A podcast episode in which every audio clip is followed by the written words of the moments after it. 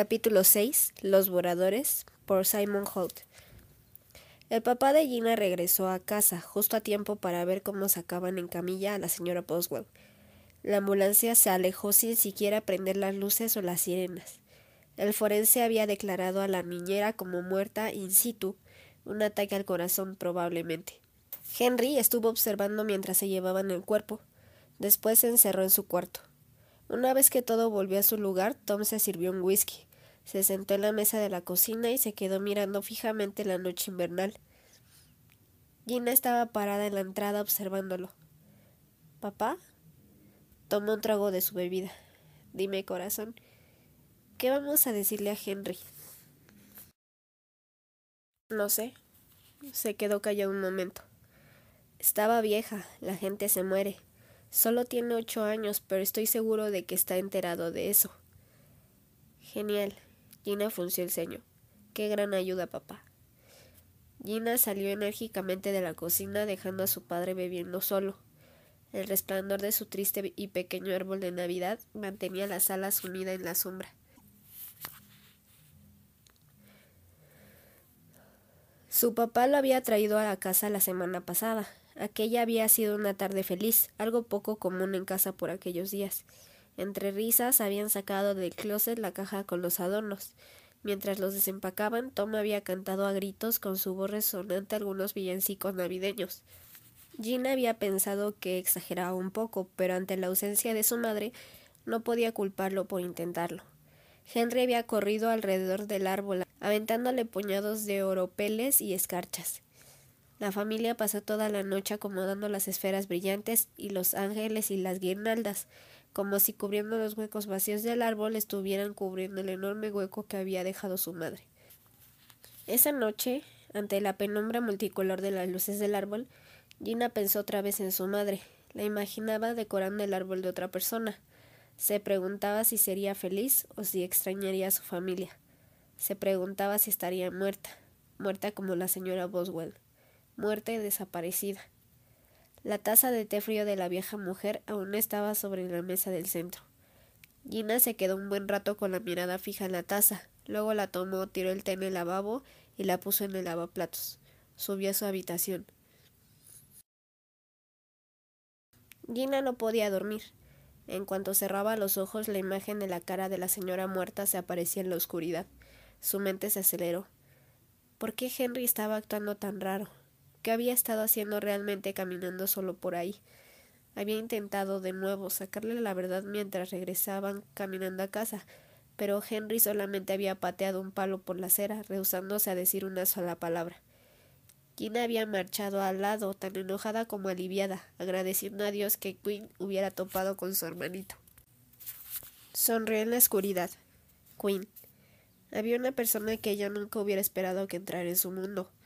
Nada hacía que las manos de Gina Holloway sudaran, ni siquiera la primera vez que vio Psicosis de Hitchcock. Nada excepto Quinn. ¿Estaba realmente interesado en ella? No había resultado ser el atleta engreído que pensaba. Era inteligente, dulce y un fanático del terror de pies a cabeza.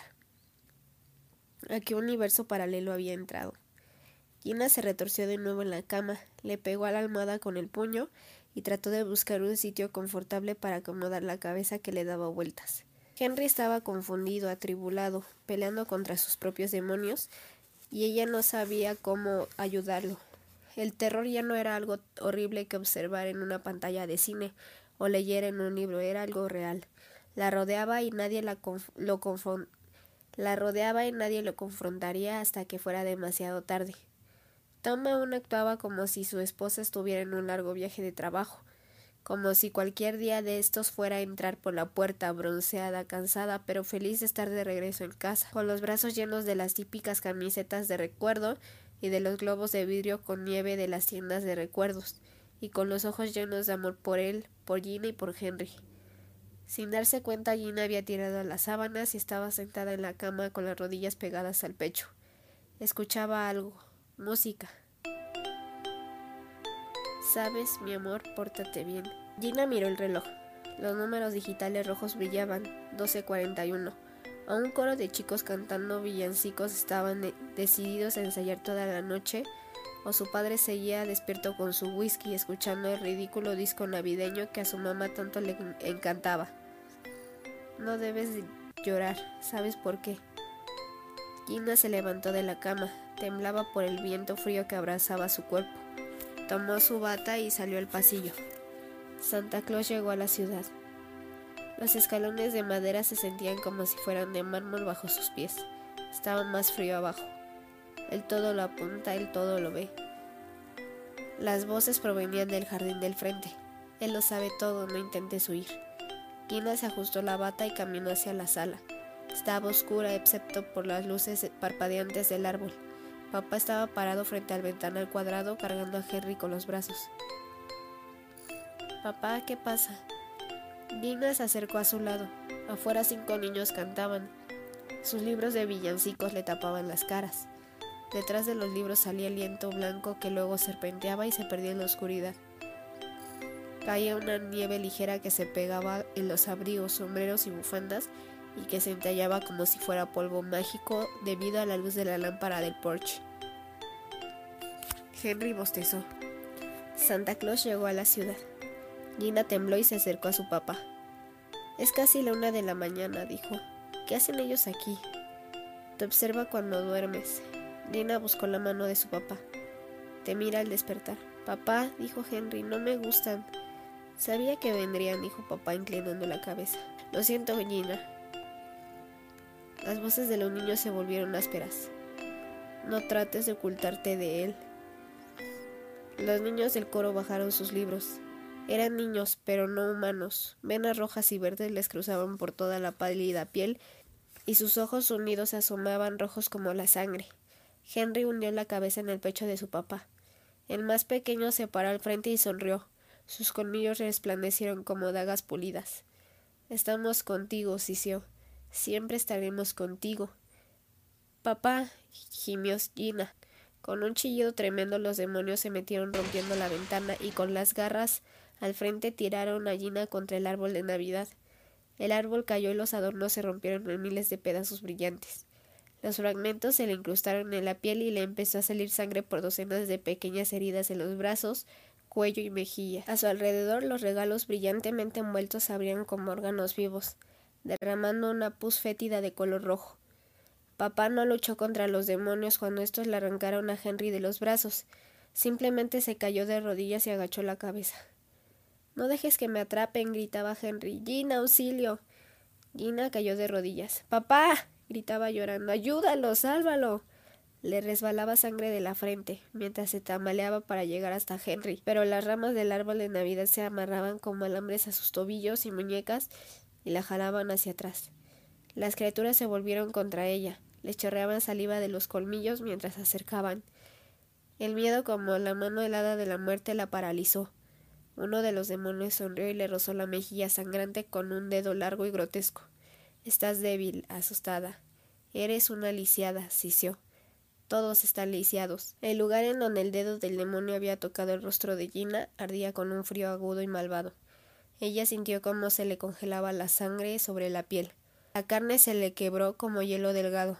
Volteó al piso con horror para ver caer y astillarse piezas de ella del tamaño de un rompecabezas.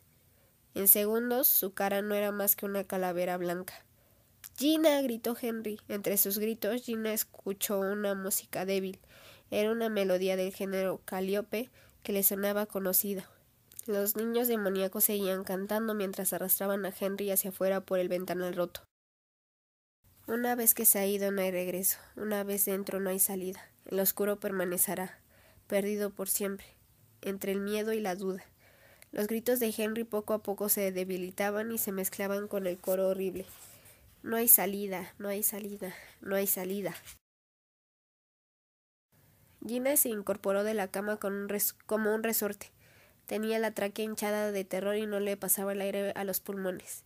Gradualmente sus jadeos irregulares se redujeron. Brincó fuera de la cama, tenía que asegurarse de que Henry estuviera bien. Gina caminó de puntitas por el pasillo y se asomó a la habitación de Henry. El general rechimido chilló ante la intromisión repentina y correteó inquieto en la oscuridad. ¿Henry? Tina lo llamó. Henry, despierta. Prendió rápidamente la luz. El edredón estaba a un lado y Capi, desafortunado y magullado, yacía tendido en el piso, pero Henry no estaba. Registró las sábanas de la cama vacía y abrió la puerta del closet. Nada. Corrió por el pasillo hacia el baño, prendió la luz y la cortina del baño. Nada. En la habitación invitados, nada. Finalmente, de regreso hacia la habitación de su padre, ¿Dónde estaba? ¿Seguía soñando? ¿Se habría asustado por la oscuridad y se habría ido a dormir con su papá? Se asomó a la recámara principal. Su papá roncaba bajo y profundo. Caminó de puntillas hasta el extremo más lejano de la cama king size y dio palmaditas sobre el edredón. Su papá estaba durmiendo solo. Gina salió corriendo al pasillo y bajó las escaleras. Un olor a humo le llegó a la nariz. Se detuvo y al escuchar el crujido de madera quemándose se dirigió a la sala. Estaba todo oscuro excepto por el brillo ámbar del fuego que proyectaba la sombra de Henry larga y distorsionada sobre la pared.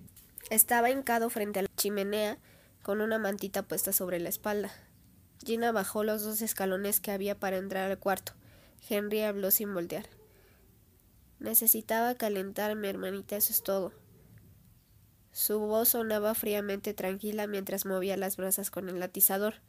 Papá no ha arreglado las roturas en mi ventana y el frío se sigue colando. Gina se acercó lentamente. Aunque él hablaba con un tono suave, su voz se escuchaba más vieja. No deberías estar haciendo esto, Henry. Ya sabes lo que dice papá sobre andar jugando con fuego. A papá no le importa. Podría quemar toda la casa y ni siquiera eso lo levantaría de la cama. Vamos. Gina se agachó al lado de su hermano, inclinando la cabeza para poder verlo de perfil. Sombras del fuego jugueteaban sobre su piel. No lo dices en serio. Papá nos ama, te ama a ti. Está con nosotros cien por ciento. Papá está viejo y perdido y asustado. Puedes oler su miedo como fruta pudriéndose. Henry, ¿por qué te saliste de la casa hoy? ¿Tenías miedo? No importa, dime la verdad. Los ojos azul ártico de Henry brillaron. No, no tenía miedo de nada. Gina lo tomó del brazo. Su frialdad le impactó. Henry, quiero ayudarte, platícame. No necesito ayuda, estoy bien, dijo simplemente. Acercó una mano al fuego y paseó los dedos sobre las llamas brillantes y las brasas, sonriendo como un niño con amigos nuevos. Acercó más su brazo y bajó la mano acariciando las llamas. Henry, no. Gina se abalanzó contra él y salieron rodando alejándose del fuego. Henry soltó el altizador y este sonó contra el piso. La punta cayó sobre la alfombra oval quemando la lana. Gina volteó a verlo. ¿Estás loco? Henry miró fijamente el fuego. Las llamas parpadeaban en sus ojos. Solo quería ver qué tan caliente estaba. Henry vio su mano, estaba roja y las puntas de sus dedos tenían ampollas. La examinó como un nuevo juguete. Se siente raro. Henry, tenemos que poner eso en agua fría. No sé qué te pasa en la cabeza últimamente, pero ya deberías saber que el fuego. Su papá entró de golpe en la sala. ¿Qué demonios está pasando? Apagó a pisotones la alfombra con el pie descalzo, dejando un círculo negruzco del tamaño de una moneda. Después alzó el atizador y lo puso en su base azotándolo. Agarró a Gina del cuello, alejándola de Henry, y la puso del otro lado de la chimenea. ¿Quién prendió este maldito fuego? gritó. Fue Henry, dijo Gina. Yo estaba tratando de evitar que se quemara. ¿Yo? chilló Henry. Yo no fui. Ni siquiera sé cómo se hace un fuego. El, el olor a humo me despertó. Ella me dijo que si la acusaba lo iba a, lamentar y me aventó al fuego. Alzó la mano hacia su papá. ¿Te das cuenta? Él. Él está mintiendo. Llena tartamudeó sorprendida. Él lo empezó. Yo bajé porque no estaba en su cama. Estaba preocupada por él. El labio de Tom se frunció. ¿Preocupada? Lo estabas golpeando. No, no es cierto. Estaba tratando de detenerlo para que no se hiciera daño. Gina Abramoto, nada de mentiras en esta casa. ¿Estamos de acuerdo? Estaba a punto de estallar, pero no era el único. Estás tan equivocado sobre esto, papá. De pronto Tom golpeó con su brazo la reja protectora de la chimenea, botándola. Creí que podía contar contigo, Gina. Creí que esta familia importaba. Tom estaba mirando a su hija, pero veía a alguien más. No te atrevas, dijo furiosa. Yo no soy ella. El coraje de Tom se desinfló ante los ojos de Gina. Miró el piso porque no aguantaba la mirada de su hija. Henry apretó la pierna de su papá. Sabemos que nos amas, papá. Estás con nosotros al cien por ciento. Henry se asomó para ver a Gina. Una sonrisa burlona pasó rápidamente por su cara. Gina estaba que echaba humo, sabía que había perdido. ¿Ya me puedo ir a mi habitación? Thomas sintió. Gina miró con odio a Henry y salió. Escuchó a su papá hablando atrás. Y tú, pequeño, vamos a curarte esa mano y a meterte en la cama. Traeré otra cobija más, te estás congelando.